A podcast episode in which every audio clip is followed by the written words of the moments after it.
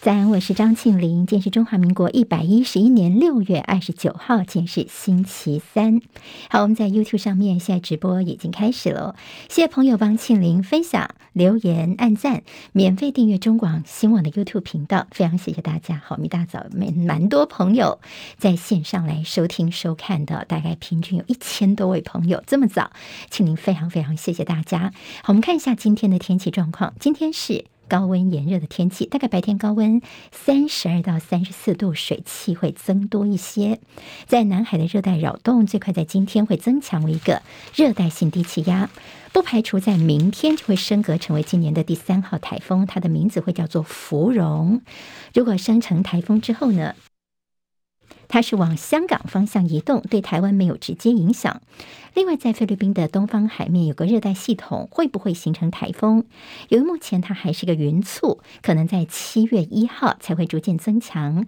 不过，就算形成之后，大概就往北往日本方向移动。现在这两个低压带看起来强度的落差比较大，而且距离有些远哦，所以气象局觉得说应该不至于发生藤原效应。好，台湾地区从七月一号就礼拜五开始水汽会增多，到时候尤其是南部跟东南。部要防止大雨。今天清晨收盘的美国股市，由于消费信心疲弱，美股市开高走低。今天道琼下跌四百九十一点，跌幅百分之一点五六，收在三万九百四十六点。纳斯达克指数跌三百四十三点，跌幅有百分之二点九八，收在一万一千一百八十一点。史坦普百指数跌七十八点，跌幅百分之二点零一。好，费半今也下杀超过百分之二点三。看到美国六月份的消费者信心指数，从五月份的一百零三点二跌到九十八点七，这低于原先预估的一百。另外，联准会试图透过大幅升息来应对飙升的通膨，这再再都让投资人对于经济衰退的担忧加剧。不过，看到见欧洲股市倒是表现不错，由中国大陆放宽他们的防疫措施，缩短入境隔离的时间，从十四加七现在要变成七加三了，等于是点燃了经济复苏的希望。所以今天欧洲主要股市呢，全部都是收高的。新北三重的一间透天民宅，在今天凌晨发生了大火，一家四口目前知道是两死一伤，住在一楼的阿嬷是唯一逃出的。七大工业国 G7 峰会闭幕，同意研究给俄罗斯石油价格设定一个上限，就是要压缩俄罗斯总统普廷投入战争的资金哦。好，从资金来下手。另外呢，G7 也承诺要提供四十五亿美元援助，因为乌克兰的谷物没有能够出口而粮食短缺的四十七个国家。另外还敦促中国大陆要劝俄罗斯停止侵略乌克兰。美国宣布对俄罗斯实施最新的制裁。将跟英国、加拿大跟日本一起禁止进口俄罗斯的黄金，并且在针对七十家对俄罗斯国防工业跟制造基地相当重要的俄罗斯企业跟其他的实体，要祭出制裁措施。这是西方国家孤立俄罗斯的最新举动。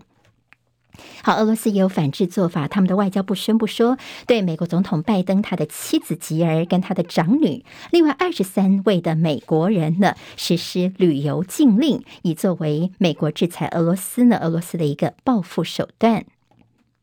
G7 峰会落幕，继去年之后，今年的 G7 在公报当中是。再次关切台海和平，鼓励要和平解决两岸议题。与会的日本首相岸田文雄在峰会后的记者会，他重申台海和平的重要性。另外，因应中国的军事行动，日本打算在鹿儿岛部署无人机部队，将引进八架美军的 MQ 九死神无人侦察机。结束了德国的 G7 峰会，转往西班牙的北约会议要开始登场。拜登呢，将要跟日本、跟韩国的领导人举行罕见的三方会议，说会聚焦在北韩的核子威胁跟中国的紧张关系。另外，北约的秘书长今年的最新宣布说，土耳其方面已经做成了让步了。所以土耳其不再反对芬兰跟瑞典加入北约，所以北约呢，他们在今天就会正式的邀请芬兰跟瑞典来加入北约这个军事联盟。好，俄罗斯入侵乌克兰，所以在欧洲很多国家的燃料供应出现了问题。现在风车之国荷兰，他们将在下个礼拜发表他们最新的核电计划，可能在已经运转了四十九年的这个唯一的核电厂里面再增加两座核反应炉。新加坡提前出现了新一波的疫情，昨天暴增超过一万例确诊，也创下三月底以来的新高。这可能跟在新加坡不少人利用六月份的假期出国，导致于疫情的升温。好，接下来我们进行十分钟早报新闻，十分钟时间快速了解台湾今天的日报重点。好，谢谢朋友喜欢庆林的单元哦。我们赶快来看看今天的日报到底有哪些重点。当然，电价是一个部分，政治选举的步骤现在也看得到了。我们先从联合报今天头版二看到的，这是美国的一个移民惨案。好，昨天上午大概新闻就开始出来，是在美国德州的圣安东尼奥这个地方呢，说一个货柜车里面呢，总共发现了五局。五十具的尸体，找到了有十六名的生还者。这些人呢，他们似乎是在货柜里面被高温烤哦，那么造成了这样的一个死亡，或者高温或窒息。那么这些人大概都是非法入境的偷渡者。这是美国史上死亡人数最多的人口走私惨案。好，这个事情当然有些后续的效应，包括呢，发现的地点其实就是人蛇集团在美墨边界，他们非常重要的一个走私的路径哦。另外呢，也提到说，在现在似乎是德州州长归咎于是你拜登的。边境开放政策，不过有人说，在川普时代所留下来的移民驱逐令，其实就是说不给他们庇护的机会，马上就把他们驱逐出境。那么也没有什么样的法则，所以其实有很多偷渡客是一而再、再而三的，似乎想要闯入到美国来哦。好，那么现在是移民悲歌，今天在联合报头版当中会看得到。联合报今天头版头条是他们针对在年底的选情的一些民调。好，今天关注的是在桃园市长的选情最新民调部分，看到了蓝绿白三方争霸。好，民进党的林志坚呢，现在是百分之二十九的支持率；国民党的张善政百分之二十七。现在看起来就算是五五破，旗鼓相当。至于民众党的赖香伶呢，大概支持率是百分之五，算是稍微比较弱一些。民众党的支持者大概有百分之四十。十九是挺张善政的。好，从选民的结构来看，林志坚大概在四十岁以下的选民比较占有优势。至于张善政呢，大概在呃在六十岁以上的选民比较占有上上风。所以接下来呢，在桃园蓝绿白各自会有哪一些难题要解决呢？当然，今天大家有兴趣可以参考一下联合报。至于从胜选的机会来看，目前看好度比较高的是林志坚哦，比张善政的看好度要好一些。好，我们看到今天在这个联合报的内页期有提到说，双北的深水区。好，其实昨天在民进党的这个布局方面，现在慢慢的接下来就要进入深水区，就是双北哦，在台北市跟新北市部分将进入最后的关头。林佳龙是一个关键的人物。好，这两天一直有风向说，民进党方面一直希望劝林佳龙不要执着一定要选台北市哦，希望他能够转战新北。但是林佳龙其实对这样的说法不是很高兴，他昨天晚上是再度的强调自己。无意去选新北，他一直希望自己选的是台北市哦。所以现在到底在呃双北的布局方面，现在看起来陈时中选台北市似乎这个方向是底定了，有可能在七月十七号全代会之前就完成提名。就在新北部分呢，现在说罗志政这个立委呢，他是党内的一个有共识的人，但是也不排除其他的空降的人。好，那么当然希望是林佳龙，林佳龙不想要其他，包括像内政部长徐国勇、屏东县长潘孟。安会不会是民进党的空降人选？空降所谓的强棒呢？但是被点名的相关人，其实现在他们都说他们无意愿哦，所以现在民进党也是对这个部分是有些头疼的。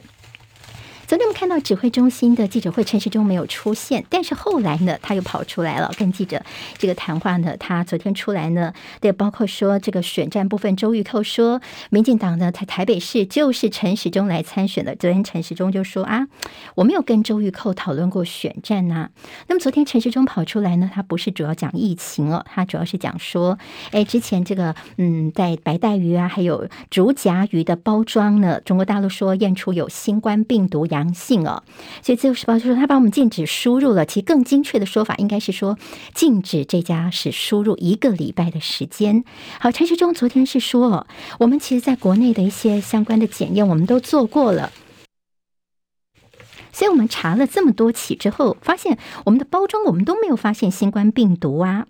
所以呢，他就这么跟对方说了，他跟对岸说，如果我们出口地方都没有验出新冠病毒，那么你们进口地方是不是应该有更多的食品的一些管制，自己去搞清楚呢？去检讨一下，而不是无端的指控，造成贸易障碍。好，看到陈时中似乎已经有点切换成选举模式了。他昨天出来呢，他其实是抢中国大陆，对你们自己的这些包装问题有没有病毒，自己要好好的来留意。在蓝营部分，今天要提名柯志恩选高雄，但柯志恩呢，他有些媒体的声量，所以他大概主打空战。我们看到现在绿营叫做磨刀霍霍，像是呢，他们就猛攻柯志恩之前的一个口误哦，他把高雄的魏武营说成是大武营。柯志恩呢，他也不闪躲，他亲自的回应说：“嗯，我的确是说的不够精确，有口误哦，但是呢，大家也不用过度的放大解读。在市政议题方面呢，我们就欢迎请教。好，这是。在蓝绿部分，好，疫情部分，我们倒看到说，在昨天的病例数，好，我们其前一天的病例数呢是两万多例，不到三万例，但是昨天的病例数呢又回到了这个四万多例，好，那么这样的一个疫情部分，让大家会有一点点担心了。昨天的死亡人数是一百零三例。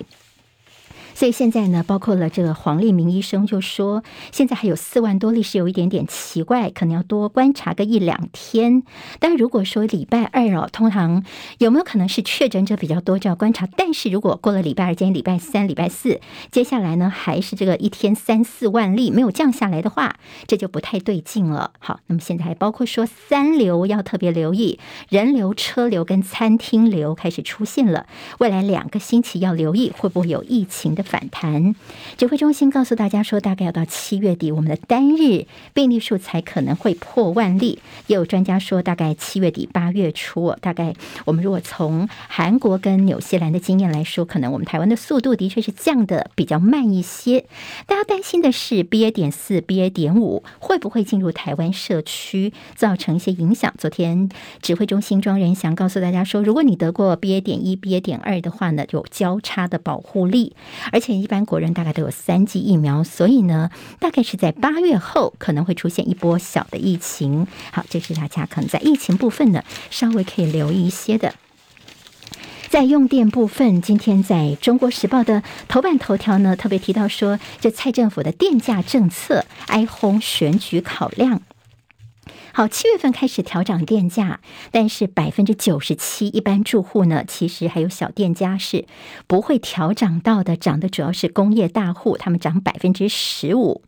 那前行政长陈冲就说：“你蔡政府最后的指导原则还是选举考量，你要争取多数的选票，就是不要对选举造成冲击。好，那么一般民生就没调，那么就找这些所谓的产业大户来开刀哦。其实你说民众不会受影响吗？因为如果产业他们的整个成本上升的话，其实它就会把它反映在物价上面，也会回到消费者的身上。所以，一般的消费者呢，其实是闪躲不掉的。所以，今天在这个内页啊，像联合啦，还有中石内页，都有特别提到了在电的部分呢，大家要呃特别留意的。那么像是在旅行业啊、呃旅馆跟呃大学哈，他们都不是属于这个可以呃减免电价的部分啊。他们大学就说：“哎，我们还有很多住宿生哦，他们算是使用者付费，但是他们的这个电呢，你如果调涨的话，他们的负担就会加重。因为现在是高中以下不涨，那大学其实就没有逃过。那么有些地方生计业者就说：你政府难道把我们每一家都当做是台积电吗？我们不是每一家都是大赚钱，那那个承受。”的能力那么好的，自由时报今天在头版当中提到说，这个住商时间电价来抗涨，好，大家哦傻傻的来这个缴电费，其实你知道善用所谓的住商时间电价，可能呢你一个月住宅大概可以省个呃每期可以省个九千块钱，可跑不掉哦。好，那么什么叫做这住商时间电价呢？那么说呢，如果下月尖峰每度是四块四，离峰时段是一块八哦。好，那么如果真的能够闪掉这尖峰时间，到底怎么做呢？那么就你去上台电的这个网站啊，还有上网去这个试算一下，好，真的是有这么好吗？大家可以参考看一看了。但今天在自由的这个内页当中，在版头有提到说，哎，这个断电哦，好，我不知道是不是打预防针，就说全球的经济都会受到干扰，不是只有台湾你看到哦，因为断电。恐怕就是下支的全球经济的黑天鹅。特别大作的是日本，他们所发布的供电窘迫警报，也凸显了缺电危机。说全球经济，你知道吗？现在像北半球，现在是进入高温的夏天，那么还包括乌俄战争啊、通膨飙升啊等等呢。现在断电是下一支的干扰全球经济的黑天鹅。所以你看，日本政府他们也很害怕，所以提醒民众要为缺电来做准备哦。这就是一大警讯。讯喽，好，不是台湾有问题而已。你看日本，他们也提出了警告了。财经部分看到大陆防疫松绑，入境隔离变成七加三。好，那么昨天也看到了，在大陆跟香港股市是闻讯黑翻红，餐饮旅游业多半都是暴涨的。好，看来间人员的往来变容易之后，经济的复苏就会慢慢的呃回升回来了。好，那么在大陆这些做法还有些后续影响。那么这在台湾呢，包括土地交易急冻，上半年将近是腰斩，还有中小型的建商恐怕会出。现退场潮，另外预售屋的交易现在急剧下降，前四月全台的总销金额件数大减超过三成，买气是六年来的首次衰退，跟房市有关的。十分钟早报，我是庆玲，下次我们空中再会。今天台湾各日报最重要的新闻都在这里喽，赶快赶快订阅，给我们五星评价，给庆玲最最实质的鼓励吧，谢谢大家哦。